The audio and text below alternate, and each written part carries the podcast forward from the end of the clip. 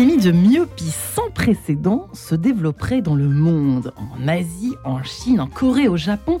90% des étudiants porteraient désormais des lunettes, tandis que 50% de la population pourrait être myope en Europe d'ici à 2050. De plus en plus d'enfants voient mal de loin. C'est en partie la faute des écrans, dit-on, mais pas seulement. Alors tout simplement, question que nous allons nous poser ce matin. Je vous propose de nous la poser ensemble. Et si on se préoccupait davantage de nos yeux, visiblement il y a urgence. C'est bien tentative de réponse dans cette émission en quête de sens. Et j'ai la joie de recevoir Antoine Brézin. Bonjour monsieur. Bonjour. Bonjour docteur. Vous êtes professeur d'ophtalmologie à la faculté de médecine de l'université Paris-Cité, chef du service que vous êtes d'ophtalmologie de l'hôpital Cochin. Vous venez donc de, publier cet étonnant ouvrage, Comprendre et soigner ses yeux. Alors c'est vrai que pourquoi je dis étonnant ouvrage? Parce qu'on s'intéresse assez rarement aux yeux de façon vulgarisée et sous forme de livre euh, grand public. Antoine Brézin, c'est étonnant cette idée d'avoir pondu quelque chose euh, pour le grand public à ce niveau-là moi, je pense qu'il y a une vraie, un vrai besoin d'information médicale pour le public. Une consultation, un temps de consultation, c'est assez court, une, quinzaine de minutes. Et finalement, il y a l'annonce d'un diagnostic, parfois l'annonce d'une thérapeutique. Et en sortant de la consultation, le patient rentre chez lui, il se pose des questions. Et il y a un besoin d'information, un besoin d'information de qualité. Aujourd'hui, le premier réflexe, bien sûr, c'est d'aller sur les réseaux, euh, Internet. Et on est frappé par euh, l'hétérogénéité de la qualité de l'information parfois bonne, parfois beaucoup plus médiocre, parfois commerciale. Et euh, avec d'autres, nous avons pensé qu'il était important d'essayer de remettre le cœur du livre, de, mettre notre expertise euh, au service de ceux qui ont besoin d'informations médicales. Ouais, alors cette histoire de myopie, ça faisait beaucoup. Euh, pas jaser, mais enfin, il y avait beaucoup de, au, départ, c'était les écrans, etc. Et on nous apprend aujourd'hui, il y a beaucoup d'avis qui circulent sur cette histoire de myopie. Alors, commençons avec vous par mettre les bases un petit peu au début de cette émission. Est-ce que c'est vrai qu'on regarde plus l'horizon et que du coup on devient plus myope? Est-ce que c'est vrai ça, Antoine Brézan Ça commence à se dire en ce moment-là, on sent. Alors c'est vrai. C'est euh, vrai. C'est vrai. Alors vous avez tout à l'heure parlé d'épidémie de, myopie. Évidemment, le terme d'épidémie, on l'entend d'habitude euh, au sens d'un agent, au sens d'un agent infectieux. Donc il n'y a pas d'agent infectieux responsable de la myopie, ou en tout cas s'il y en a un, on l'a pas identifié. En tout cas, j'en doute.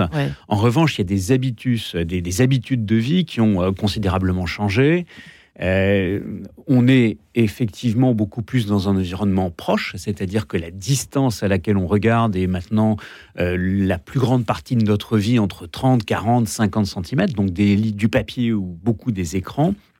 Et on regarde moins au loin, euh, à l'horizon, les oiseaux sur les branches. Et donc, nos yeux, à la période de, l'enfance, se sont adaptés, en quelque sorte, puisque la myopie, c'est bien voir de près, avoir un œil au repos qui voit bien de près, un myope peut lire sans lunettes. Euh, parfois avec la feuille de papier très très près de son nez s'il est très myope, parfois un peu plus loin, tout dépend du, degré de myopie. Mais donc en quelque sorte, l'œil s'est adapté à l'environnement euh, moderne.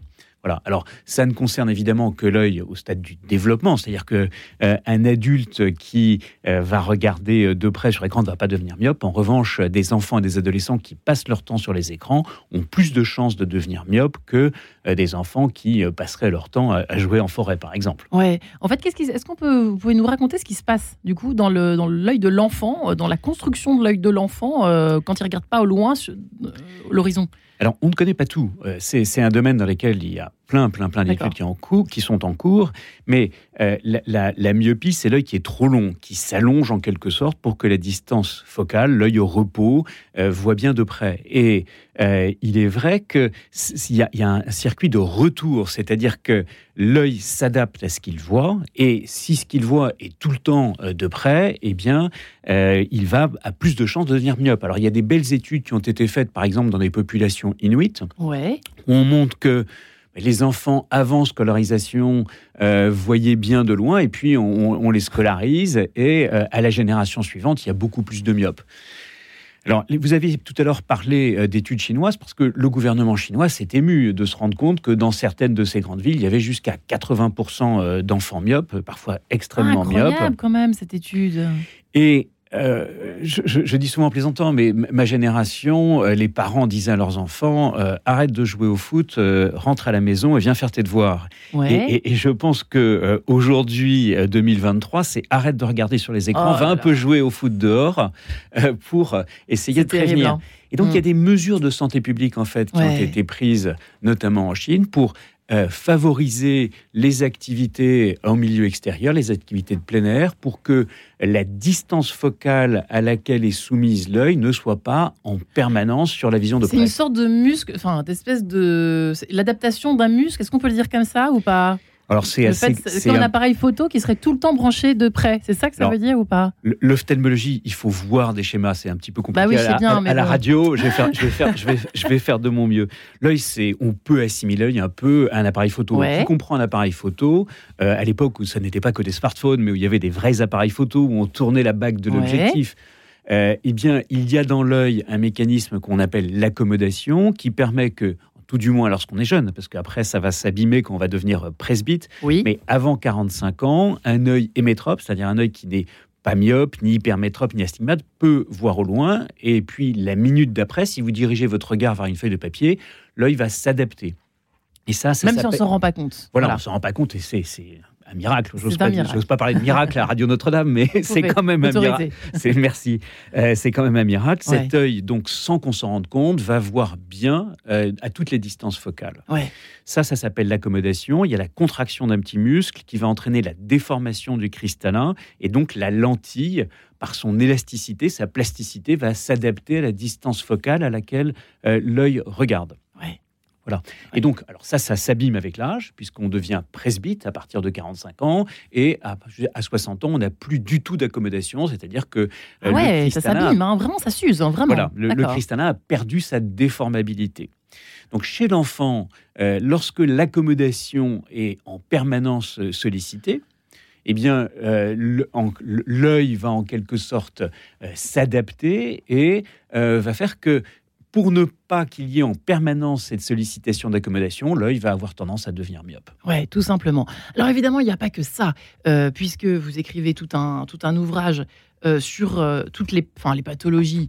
les bobos à l'œil, quoi. On peut dire ça comment? Comme ça, ça part de l'œil rouge qu'il faut surveiller. Vous expliquez, vous insistez bien, hein, vous consacrez un, un chapitre, Antoine Brézin, sur cela. Pourquoi Aujourd'hui, euh, avec les écrans aussi, ça n'aide pas forcément l'œil à être en bonne santé, au sens physiologique du terme même. Hein. Prendre soin de ses yeux, c'est ça aussi. Alors, la, rougeur oculaire, c'est compliqué parce que c'est un signe qui euh, peut être associé aux pathologies les plus bénignes, petite conjonctivite, vous avez parlé tout à l'heure d'allergie, c'est la saison, euh, c'est la saison des pollens, donc une petite conjonctivite allergique, eh bien ça peut donner l'œil rouge. Et puis il y a également des pathologies extrêmement graves qui peuvent donner des rougeurs. Donc il faut faire le tri. Vous savez que l'accès médical en France, c'est un vrai sujet. Euh, il, y a des, il y a des endroits où c'est difficile de consulter en urgence. Et j'essaye d'expliquer ce qui, devant un œil rouge, finalement est assez bénin, la petite conjonctivite entre guillemets, et puis des choses qui sont beaucoup plus graves et qui doivent nécessiter une consultation d'urgence. Il y a des maladies inflammatoires de l'œil, un air euh, ça peut être euh, à différentes couches, ça peut être des maladies infectieuses, ça peut être la cornée, ça peut être une kératite, et puis ça peut être des inflammations à l'intérieur de l'œil. Les, les, symptômes, par exemple, de la kératite, c'est quoi, par exemple? La kératite, c'est un œil qui fait mal, euh, qui, qui, qui voit moins bien, et puis il y a les kératites, alors vous savez, toute la médecine à la radio en quelques minutes, c'est compliqué. Kératite, ça veut dire donc inflammation ou infection de l'œil.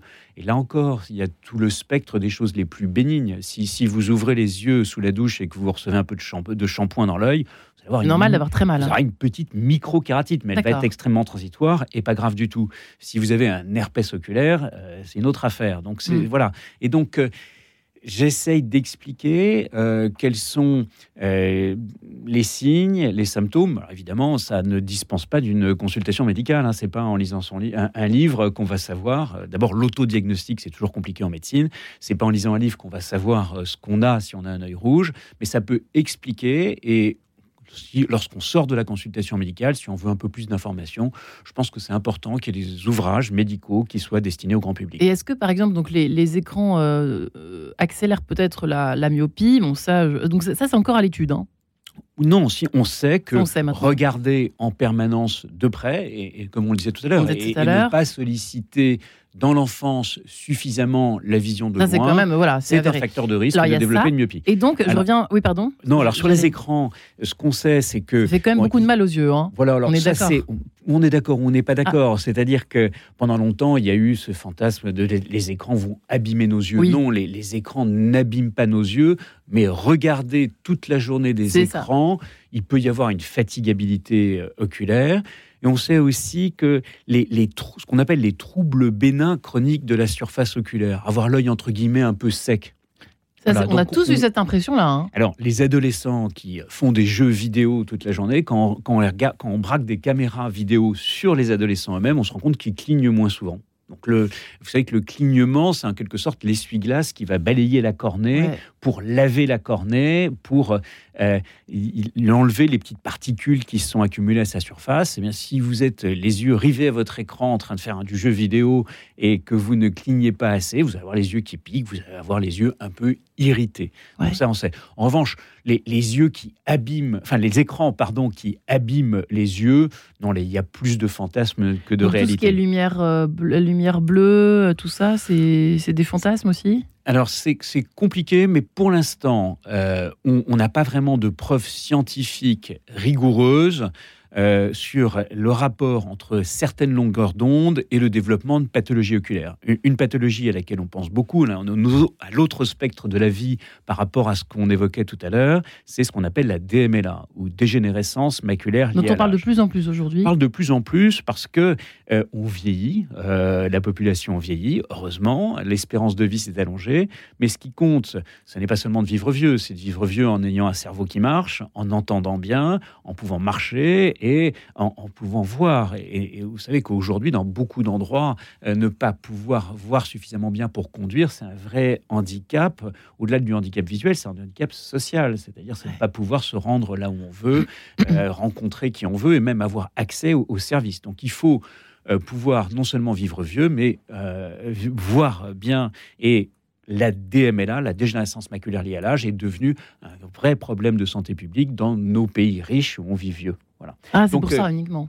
Donc, euh, il est vrai qu'il y a eu beaucoup de débats sur le fait que certaines longueurs d'onde étaient susceptibles de donner plus de débats, plus de, DMLA. Et aujourd'hui, on manque de preuves scientifiques. Donc, euh, ça n'est pas les écrans qui vont provoquer la DMLA. D'accord. En 2050, juste avant que nous nous séparions quelques instants, vous avez une vision sur les yeux euh, que nous aurons, la qualité de la vue, je ne sais pas. Est-ce que vous êtes optimiste Il y, a une chose qui me rend merveilleusement optimiste, ce sont les progrès que nous avons faits euh, pour la chirurgie de la cataracte. La cataracte, elle est presque universelle, c'est-à-dire que si on vit suffisamment vieux, on aura la cataracte, c'est-à-dire la perte de la transparence du cristallin. D'accord. Et ce qui est merveilleux en 2023, c'est que la chirurgie de la cataracte a fait des progrès considérables. Je, je disais tout à l'heure, vivre vieux, mais bien vivre vieux. Et aujourd'hui, c'est quelque chose que vraiment nous avons surmonté sur le plan technologique. Mais 2050, le défi, c'est non seulement d'opérer la cataracte, mais de restaurer à cette occasion-là l'accommodation.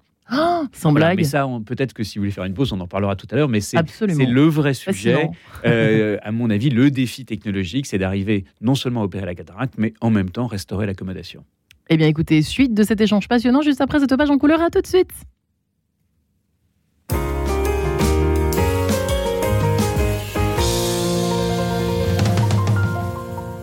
Philanthropia Elodie Dambricourt. Bagagerie, ressourcerie, accueil, repas, comment Internet peut-il soutenir les personnes exclues Cette semaine, je vous propose de découvrir soliguide.fr, une plateforme en ligne qui référence les lieux et services utiles aux personnes sans domicile fixe ou en grande précarité.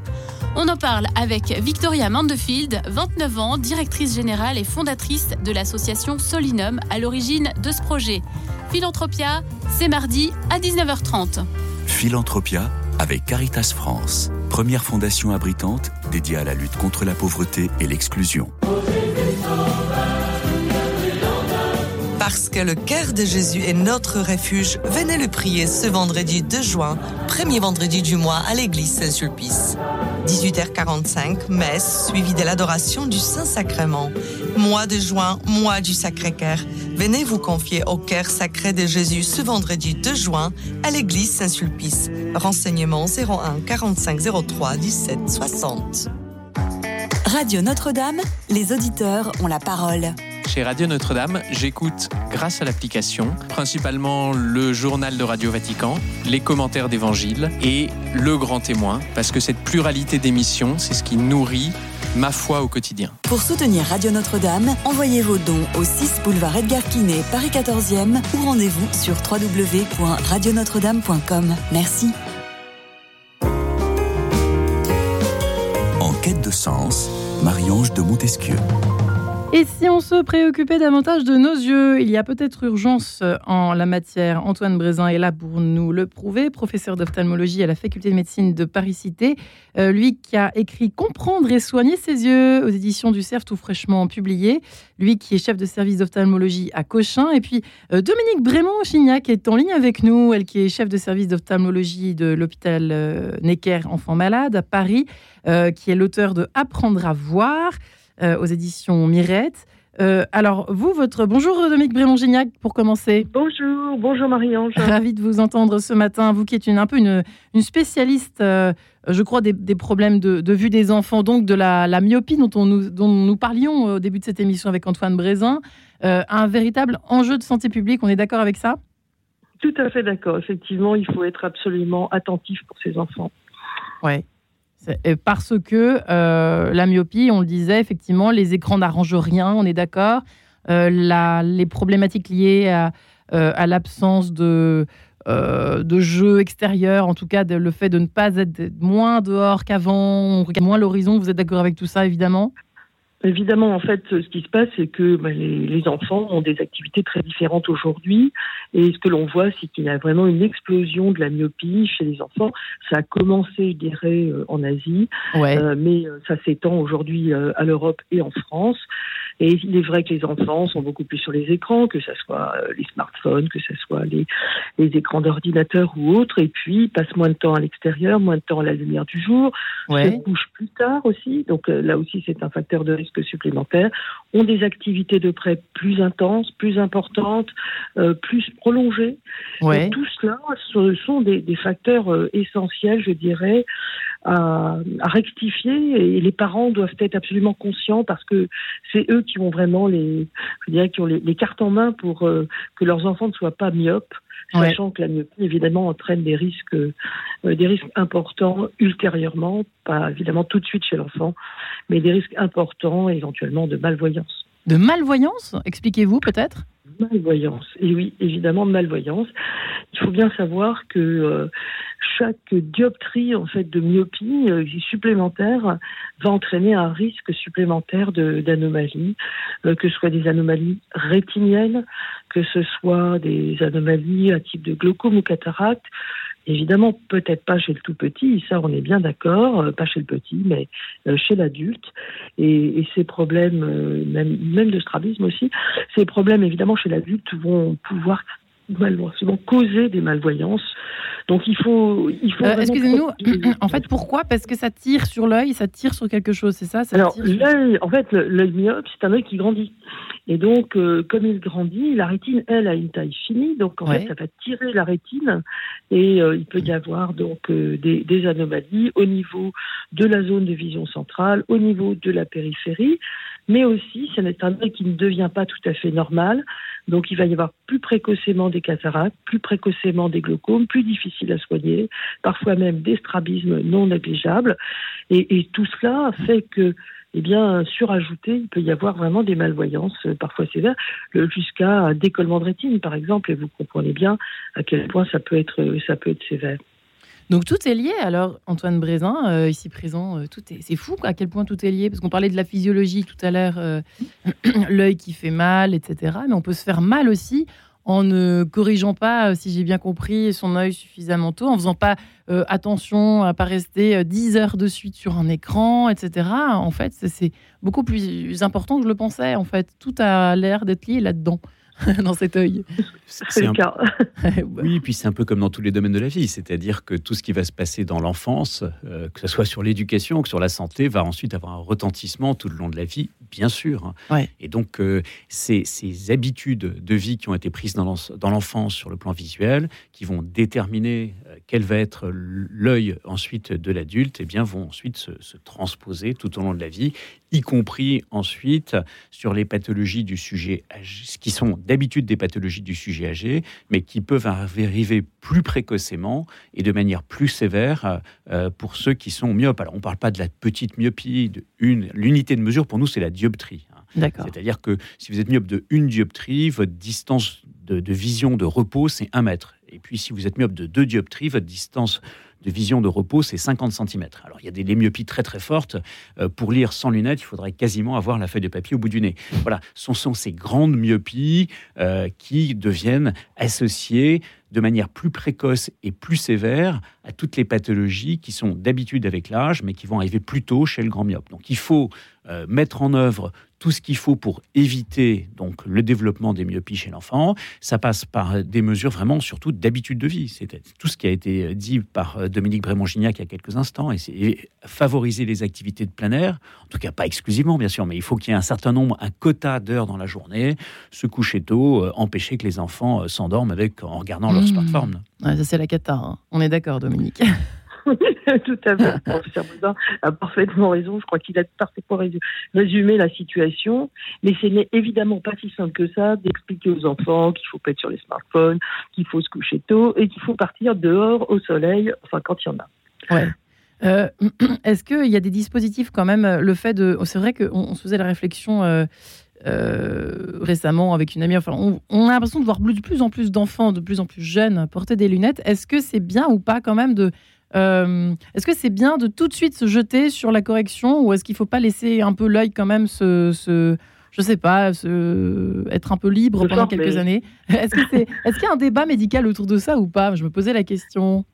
Alors, il n'y a pas de débat médical et, euh, et ça, ça c'est très important à savoir c'est que le, dépistage est essentiel parce qu'en fait, les enfants qui commencent leur myopie, s'ils ne sont pas corrigés tout de suite, ils vont aggraver en fait leur myopie.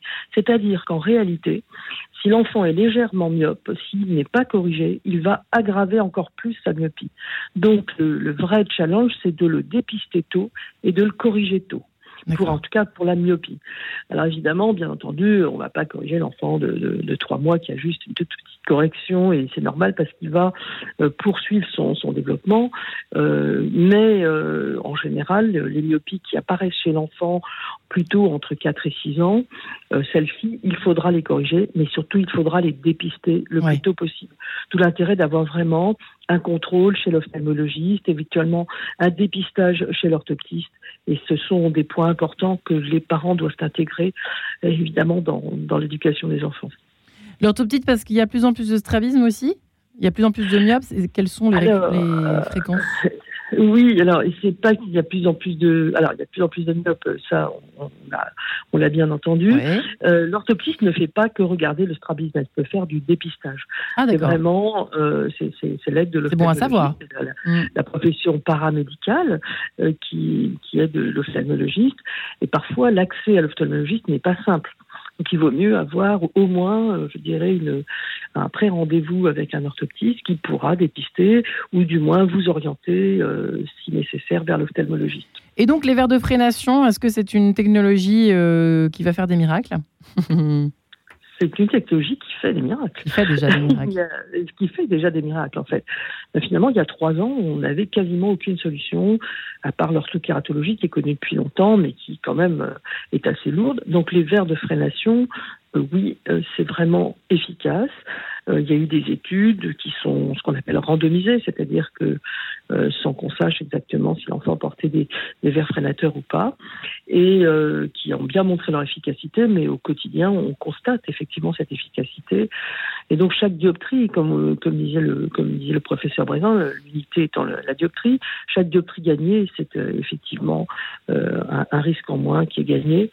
Donc si effectivement il y a, il y a un enfant qui commence sa myopie évolutive, pas une myopie qui ne serait pas évolutive, évidemment, euh, l'intérêt des verres freinateurs euh, est évident. Qu'est-ce que ça fait comme effet? Comment ça se fait que ça freine? Expliquez-nous si vous pouvez. Alors, à la radio, c'est difficile. Ah, bah, je sais bien, hein, c'est difficile ce que je demande ce matin. C'est pas facile. On a envie de savoir quand même.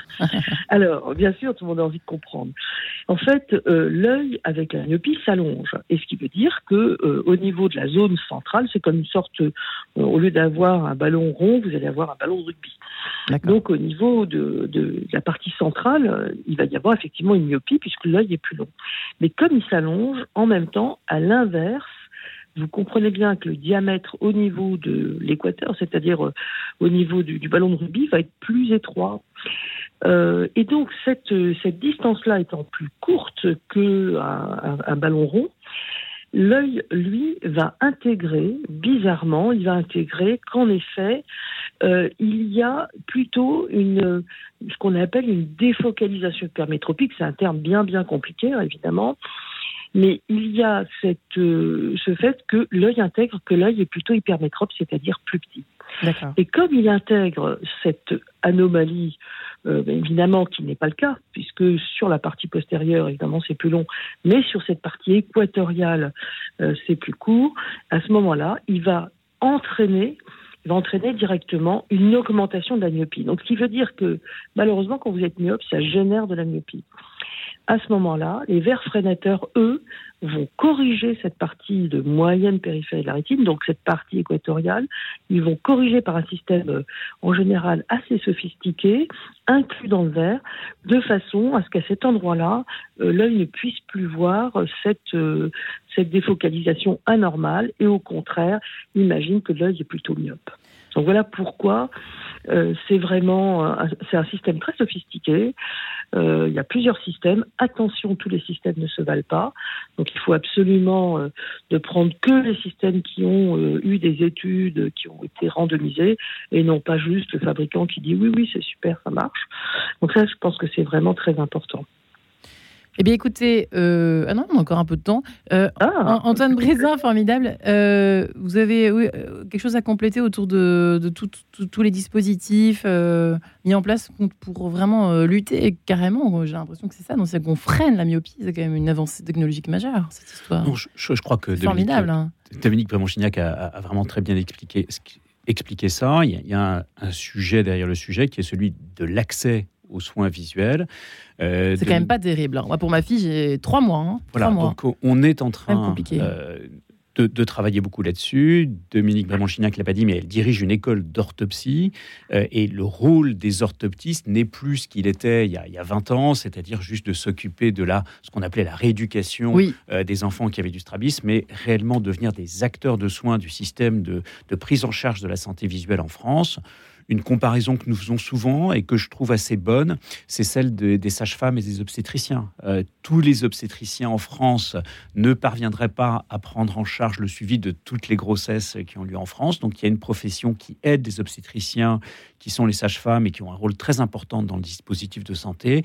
De la même manière, les soins visuels en France, tous les ophtalmologistes, et, nous ne sommes pas assez nombreux et on devient de plus en plus âgés, nous aussi, la moyenne d'âge de notre profession est trop âgée. C'est un problème aussi. C'est un problème. Non, mais pas vous, hein, Oui, oui, non, mais si, c'est un problème, c'est vrai. Euh, donc nous avons beau euh, former des, des internes et d'excellents internes, il ne suffirait pas à la tâche. Et donc, il y a une profession qui vient nous aider, euh, qui a des compétences euh, vraiment remarquables, dont les décrets de compétences de ce qu'ils peuvent faire se sont élargis, qui sont les orthoptistes et qui ont un rôle majeur à jouer dans le dispositif de prise en charge de ce qu'on appelle globalement les soins visuels en France. On a fait beaucoup de progrès depuis 20 ans. Vous parliez tout à l'heure d'il y a 20 ans, il y a 20 ans. On a fait tant de progrès que cela en, 20 ans. Le dépistage, j'ai l'impression, est, plus précoce. Peut-être est-ce mon impression, euh, la, raison de mon impression de voir beaucoup, beaucoup de petites lunettes sur des tout petits bouts dans les squares et autres, euh, c'est peut-être lié aussi au dépistage, Antoine Brézin? je peux aussi poser la question à Dominique, mais Antoine Brézin. Alors moi j'ai l'impression, mais bah, que les, les, progrès, à mon avis, de l'ophtalmologie, ils sont un peu au debout de la vie. Donc il y a effectivement les, progrès chez l'enfant, et j'espère qu'on en parlera tout à l'heure parce que il y a aussi les progrès considérables à l'autre extrême de la vie, c'est-à-dire que ce que nous disions tout à l'heure, c'est-à-dire non seulement on vit vieux, mais on vit vieux en, voyant bien, en pouvant conduire sa voiture au-delà de 80 ans, ce qui est devenu d'une banalité euh, complète. C'est vrai. Euh, ce qui est vraiment très important, à part les zones, au cœur des zones urbaines, comme on le disait euh, donc précédemment, ne pas pouvoir conduire est un handicap majeur dès lors qu'on sort du centre des grandes villes. Donc il y a les progrès se sont faits aux deux extrêmes de la vie. Oui. Dominique Brémond-Gignac, est-ce que mon impression est justifiée? Vous voyez ce que je veux dire justifiée, oui, tout à fait. On voit de plus en plus d'enfants qui portent des lunettes. Tout Et puis tout petit, petit, quoi. Tout petit. petit. Oui, c'est pas comme ça à mon époque, il y a 20 ans. euh, non, il y, a, il y, a, même 40 ans. il n'y a pas si longtemps. ça y est, j'entre dans les vieux. bref, alors. Oui, oui, parce que le dépistage, effectivement, est effectué beaucoup plus tôt, et ce qui évite, en fait, des complications en particulier, ça peut éviter des strabismes, le déclenchement de strabismes un peu tardifs, qui, a qui, sont dus, en fait, à des non-corrections euh, optiques, mhm. euh, ce qui fait que ce dépistage, au, contraire, est extrêmement bénéfique. Et d'autant plus, évidemment, comme je vous le disais, pour les myopies, où, euh, dans ce cas, le dépistage va être essentiel, puisque ça permettra de corriger et euh, comme ça permettra de, de, de corriger, euh, ça permettra euh, en plus de freiner la myopie. Ça ne, la, ça, ne la ça ne peut que la freiner dans la mesure où de toutes les façons l'enfant grandit et l'œil grandit quoi qu'il arrive.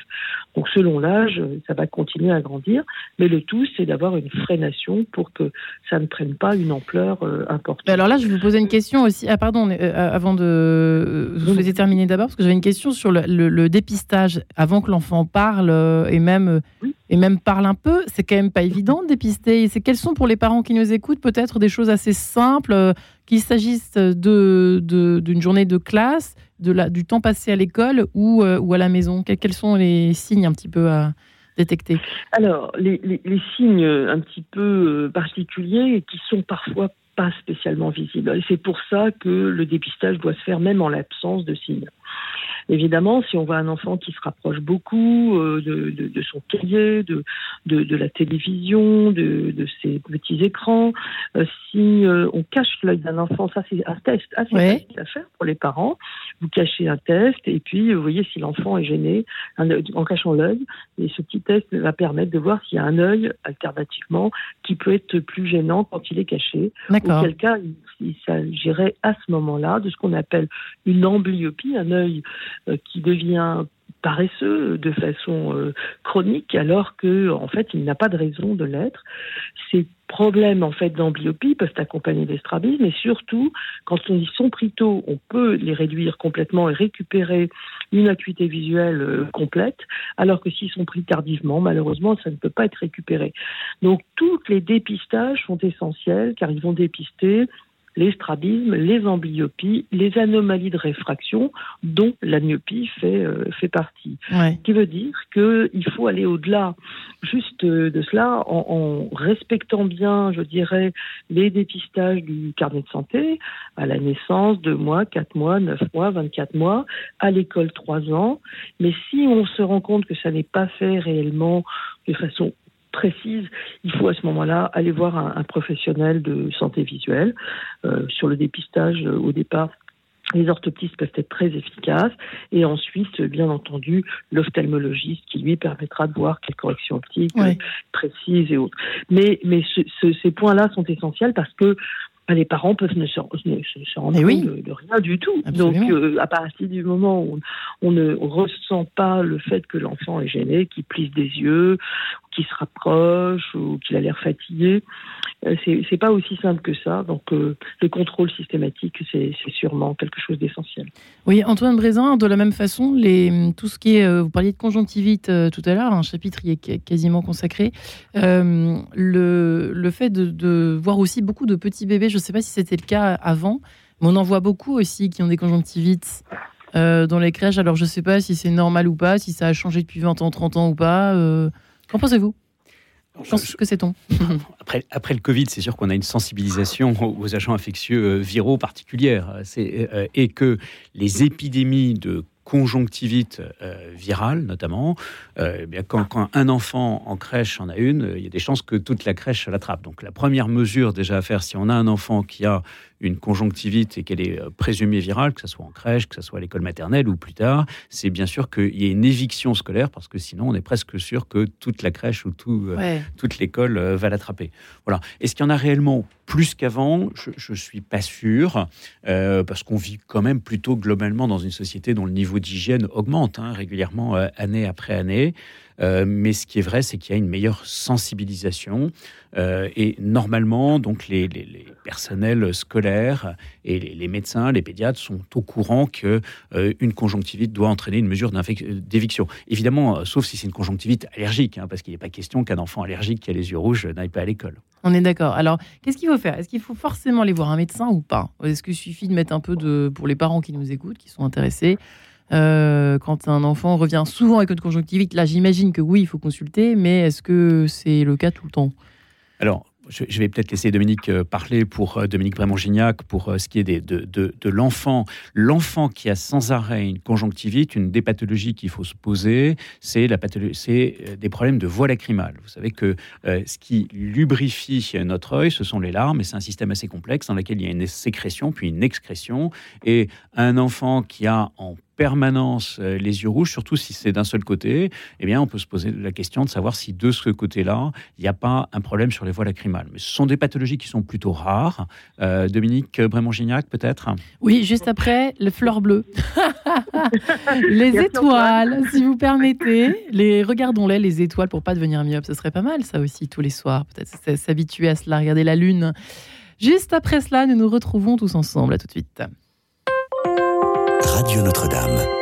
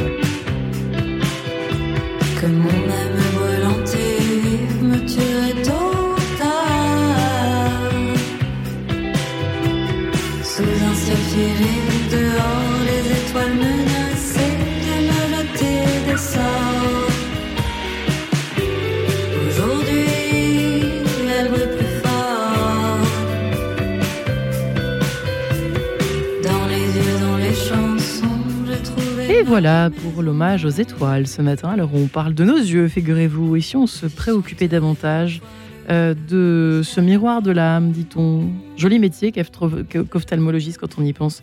Antoine Brézin, professeur d'ophtalmologie à la faculté de médecine de Paris-Cité, chef de service euh, d'ophtalmologie à Cochin, qui a écrit Comprendre et soigner ses yeux. Euh, voilà, aux éditions du CERF, Dominique Brémond-Gignac, chef de service d'ophtalmologie de Necker Enfants Malades, euh, qui a publié de son côté Apprendre à voir aux éditions de la Mirette, qui traite euh, particulièrement du développement visuel de l'enfant. Dominique Brémond-Gignac, c'est vrai qu'on n'a pas encore parlé du tout de tout ce qui est euh, chirurgical, tout ce qui est chirurgie, qui est quand même révolutionnaire hein, en ce début de 21e siècle, comme le précisait à l'instant euh, professeur Antoine Brézin. C'est quand même merveilleux euh, de pouvoir se dire qu'il y a aussi ce, recours-là qui existe aujourd'hui et qui est en plus au point. alors, ça dépend dans quel cadre, bien entendu. Ah, ah oui. Ce qui sont intéressants. Parce qu'on ne peut pas parler, par exemple, de chirurgie de la myopie chez l'enfant. Donc ça, euh, ce point-là, c'est vraiment quelque chose qu'il faut absolument construire. C'est évidemment, ça peut arriver, c'est relativement exceptionnel, et on doit laisser l'œil de l'enfant grandir, et on n'imaginerait pas avoir une chirurgie de la myopie qui soit euh, adaptable tous les ans parce que l'enfant a augmenté sa euh, longueur axiale. Donc ça, c'est la première chose qui est, importante. Le deuxième point, oui, bien entendu, euh, les techniques aujourd'hui euh, euh, d'imagerie chirurgicale pour l'enfant ont énormément évolué. Et aujourd'hui, les, bah, les strabismes, chirurgie beaucoup plus classique, mais les, aussi tout ce qui est chirurgie de, de l'œil sur la partie des cataractes congénitales. Vous savez, les tout petits peuvent avoir des cataractes.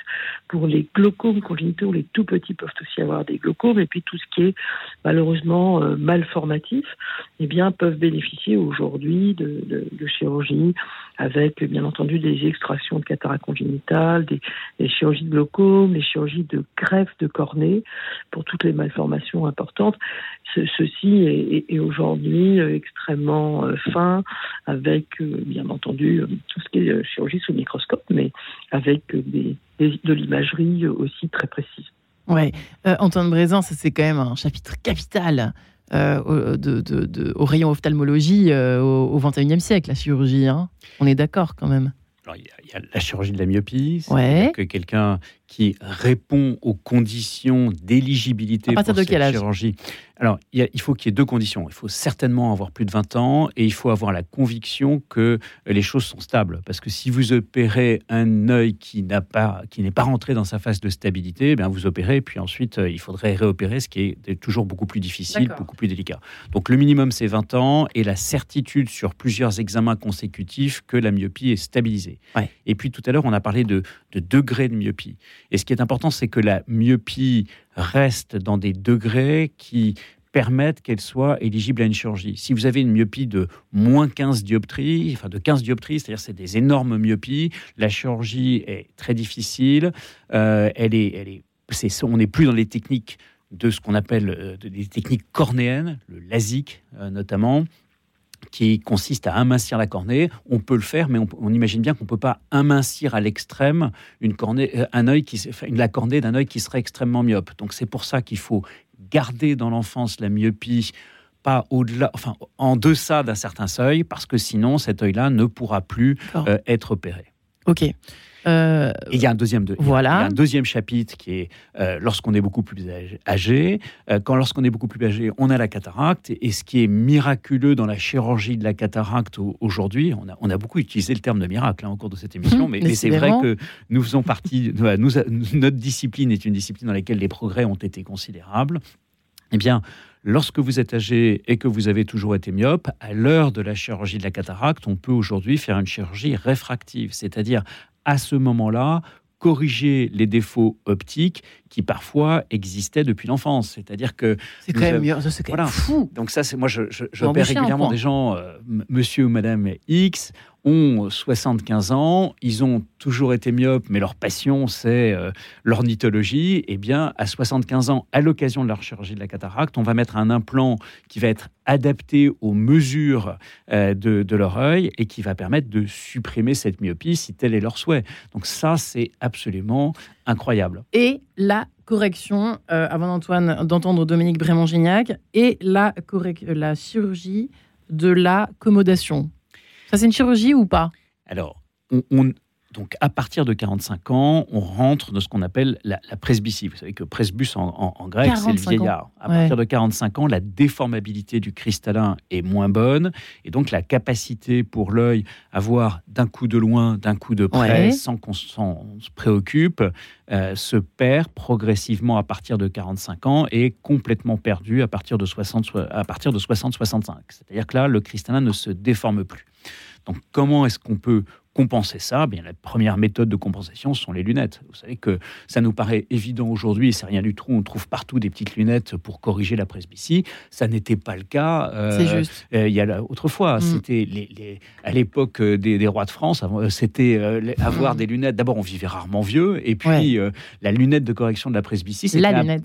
voilà, c'était un privilège réservé à tout petit nombre de personnes. Aujourd'hui, c'est une banalité complète. On peut évidemment, on corrige la presbytie par des verres correcteurs. Mais lorsque vient l'âge de la cataracte, on peut donc corriger euh, à ce moment-là les défauts de la vision. Et le grand défi, c'est de restaurer l'accommodation.